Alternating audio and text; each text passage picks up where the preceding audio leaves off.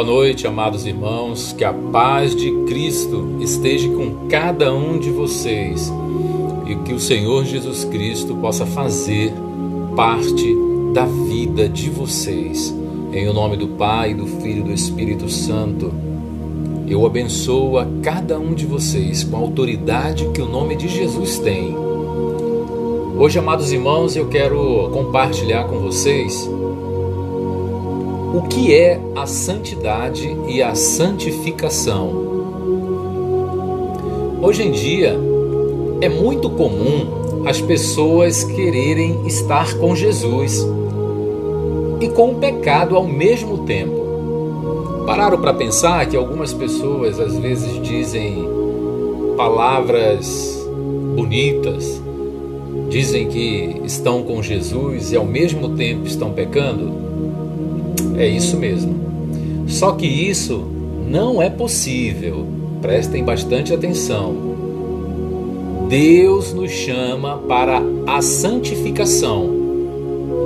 Lá em 1 Tessalonicenses 4:3, e quando um cristão não quer viver uma vida de santidade, ele não desfruta de todos os prazeres do mundo, nem do prazer de servir a Deus. Mas afinal, o que é santidade?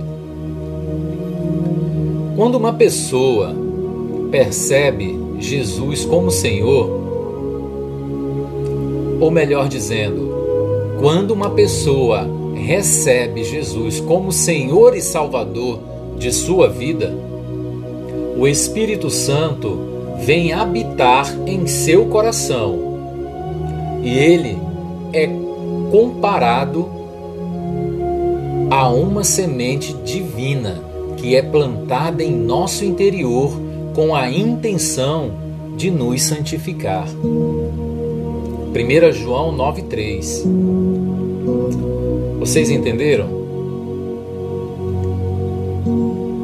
Quando uma pessoa recebe Jesus como Senhor Salvador de sua vida, o Espírito Santo, ele vem habitar em teu coração, vem fazer morada em teu coração.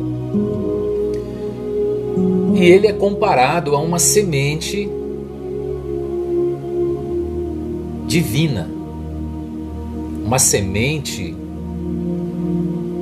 que vai ser plantada no teu coração e em nosso interior com a intenção, a intenção de nos santificar. Quando essa palavra diz intenção, o Espírito Santo de Deus, ele quer fazer morada no teu coração. Desde que você permita. Santidade significa estar separado para Deus. Ou seja, a cada dia precisamos nos separar do pecado para nos aproximarmos de Deus. E à medida que obedecemos os ensinamentos da Bíblia, começamos a ver mudanças positivas em nossa conduta e em todas as áreas da nossa vida. É importante lembrar que Deus não somente nos pede para viver em santidade, mas Ele também nos dá a habilidade para isso. Através do Espírito Santo, recebemos uma força sobrenatural para vencer o pecado e tudo que devemos fazer é não confiar em nossa própria força, mas orar ao Senhor, pedindo a sua força. Queridos irmãos, nós precisamos separar todos os dias, precisamos nos afastar do pecado para que possamos nos aproximar de Deus. para que Ele possa fazer a transformação necessária na nossa vida. Mas você precisa aceitar, você precisa querer essa mudança para a tua vida. Como é que possamos é, é, perceber essa mudança? Através do nosso comportamento, através do nosso linguajar, através do nosso comportamento espiritual. É você deixar de fazer co as coisas do mundo e começar a, a perceber que Deus está agindo dentro de você. Você começar a buscar a sabedoria de Deus através da Sua palavra. Só assim você vai começar a perceber a mudança interior em você. Deixe de fazer as coisas erradas do mundo e praticar as coisas boas que a palavra de Deus te ensina. Você tem que começar a deixar o Espírito Santo de Deus trabalhar na tua vida. Muitos cristãos passam a maior parte de suas vidas esperando serem transformados, mas não se alimentam espiritualmente e não tomam decisões práticas para fugir do pecado. Por isso é importante entendermos que a nossa carne nunca irá se converter e mesmo que queiramos fazer o bem. Haverá sempre uma luta interior para fazermos o oposto. Leia a luta da carne versus espírito. É importante, irmãos, nós praticarmos e fugirmos do pecado. Você, para manter o teu corpo, para manter a tua energia, o que é que você faz ao levantar? Você procura tomar o teu café. Você procura se alimentar bem. Ir para o trabalho mas muitas das vezes você acaba esquecendo, acaba esquecendo de agradecer a Deus, acaba, acaba esquecendo de se alimentar da Sua palavra, de fazer uma oração, agradecendo o café, agradecendo o alimento, agradecendo o dia e aí você se apega a quem? Nas tuas próprias forças. E esquece muitas das vezes de agradecer pela tua própria vida. Infelizmente, vemos muitos escândalos nas igrejas e exemplos de pessoas que dizem servir a Cristo, mas as suas atitudes passam bem longe disso. O famoso escritor A.W. Tozer disse: Santos sem santidade são a tragédia do cristianismo. E isso explica por que o Brasil é um país cristão, mas está entre os mais corruptos e imorais de todos. Vocês percebem? Nós somos um país cristão. Muitas das vezes, só da boca para fora e isso tudo que está acontecendo no Brasil, explica o porquê o nosso país ele é tão corrupto e imoral. A santidade, ela não pode estar desligada da nossa vida cristã. Por isso quero destacar alguns princípios, alguns princípios para entendermos o que realmente significa santidade. Primeiro, Santidade não tem nada a ver com usos e costumes. Prestem bem atenção. Ao contrário do que muitos pensam, ser santo não é guardar um monte de regras e normas relacionadas ao vestuário e tamanho do cabelo. Não é ser contra tatuagem, filmes da Disney, ir a praias, clubes ou só ouvir músicas evangélicas. Não é viver orando e jejuando. isolado dos outros, andando sempre de terno e gravata. Eu sei que para muitos santidade está ligada unicamente a estas coisas, mas não acredito que sejam suficientes, pois elas não têm poder para acabar com a ganância, inveja, fofoca, cobiça, raiva, mentira, pensamentos impuros, pecados sexuais. Nenhuma dessas abstinências e regras conseguem, de fato, crucificar o velho homem com seus pecados.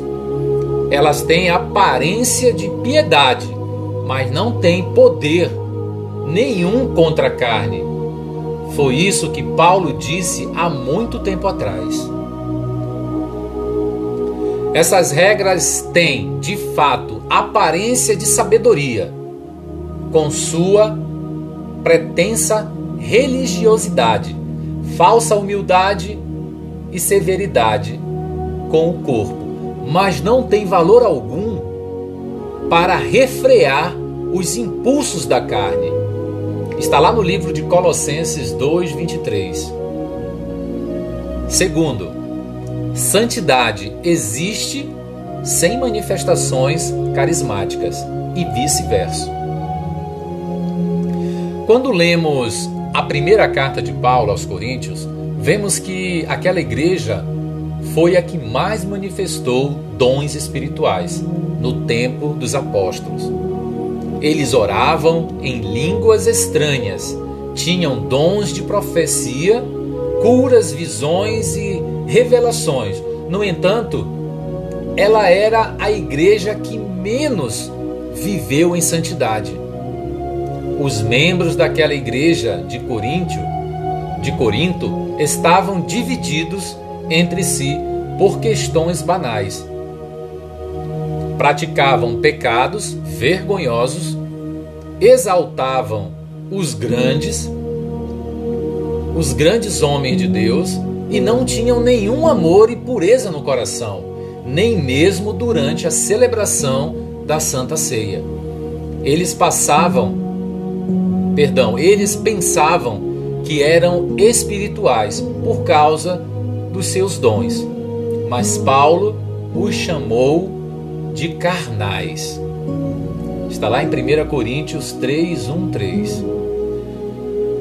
Não estou negando as manifestações do Espírito Santo, pois eu creio nelas e sei o quanto são importantes para o crescimento do reino de Deus. No entanto, elas não podem ser mais importantes do que a nossa santidade. O próprio Jesus disse em Mateus 7, 22, 23 que ele expulsará da sua presença aqueles que praticam a iniquidade, mesmo que tenham expulsado demônios e curado enfermos. Terceiro, santidade, santificação é um processo? Apesar de termos sido regenerados e recebermos uma nova natureza depois de aceitarmos a Cristo, o pecado ainda habita em nosso corpo carnal e precisamos lutar diariamente para vencê-lo, com a ajuda do Espírito Santo. É um processo que não depende só de Deus, mas também da nossa escolha. Às vezes, nós pecamos ao agir por impulso, sem confiar no Senhor. Outras vezes, porque estamos fracos espiritualmente, sem buscar a Deus, então ficamos tristes. Nos sentimos culpados e com vontade de voltar atrás. Mas devemos entender que, mesmo que nós caiamos em tentação, Deus está sempre disposto a nos perdoar se nos arrependermos. Leia lá 1 João 1,9. Não conquistamos a santidade de forma instantânea ou através de um milagre em que dormimos e acordamos santos. Deus sabe que estamos no processo e tudo que Ele espera é que lutemos e nos esforcemos para sermos cada dia melhores. Assim como Paulo disse: esforcem-se para viver em paz com todos e para serem santos. Sem santidade, ninguém verá o Senhor. Está lá no livro de Hebreus 12, 14. Quarto, santidade é o desejo de todo cristão. Há muitas passagens na Bíblia que mostram que Deus escolheu um povo para ser santo. Em Efésios 1:4 diz que o alvo dessa escolha é que sejamos santos e irrepreensíveis diante dele. Em 2 Tessalonicenses 2,13 diz que Deus nos escolheu para a salvação mediante a santificação do Espírito. E em Romanos 8, 29 está escrito que fomos predestinados para sermos conforme a imagem de Jesus Cristo. E por causa disso, o próprio Deus coloca em nossos corações o desejo de viver em santidade.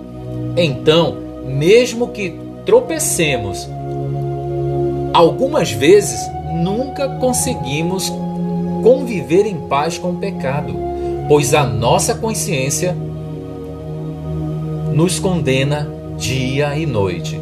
Então devemos ter a mesma atitude do filho pródigo. Eu me porei a caminho e voltarei para meu pai.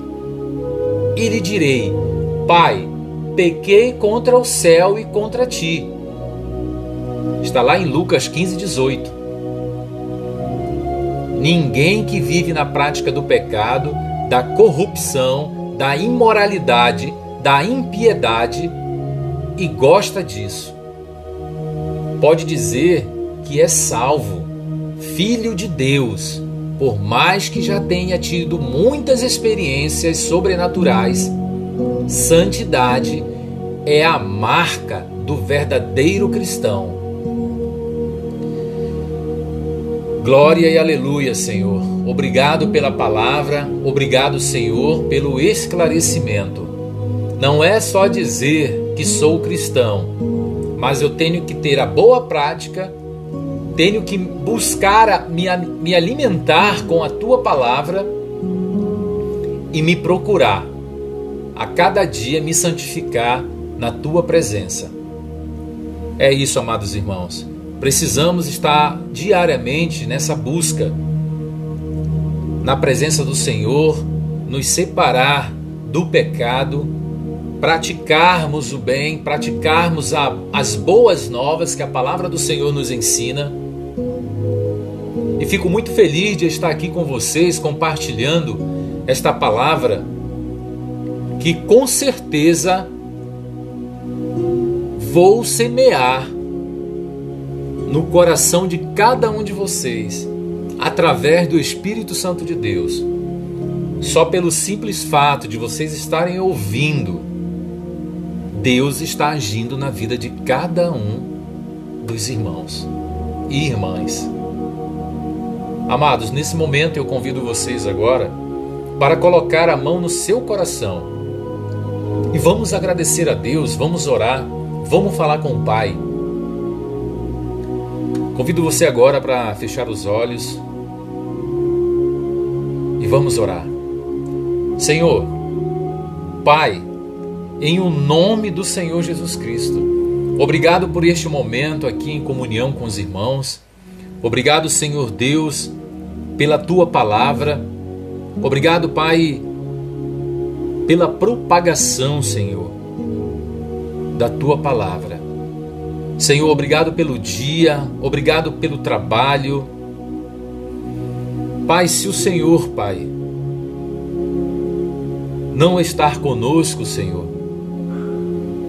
mas, Pai, devemos procurar a Tua presença através da oração, através da Tua palavra. Pai, nós sentimos falta, Senhor Jesus. Nós sentimos falta, Pai amado, porque precisamos, Senhor, estar diariamente, Pai, ao teu lado. Porque este mundo, Senhor, é cheio de pecado, é cheio de erros.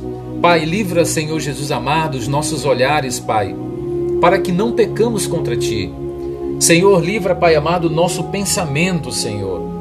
Tira, Senhor Jesus, qualquer pensamento pecaminoso de nossas mentes. Nos desvia, Senhor Jesus, dos erros. Pai, eu não quero pecar contra o Senhor. Mas em o nome do Senhor Jesus Cristo, Pai, eu estou aqui diante da tua presença e peço a ti, meu Deus, perdoa-me, Senhor, por qualquer falha que já cometi.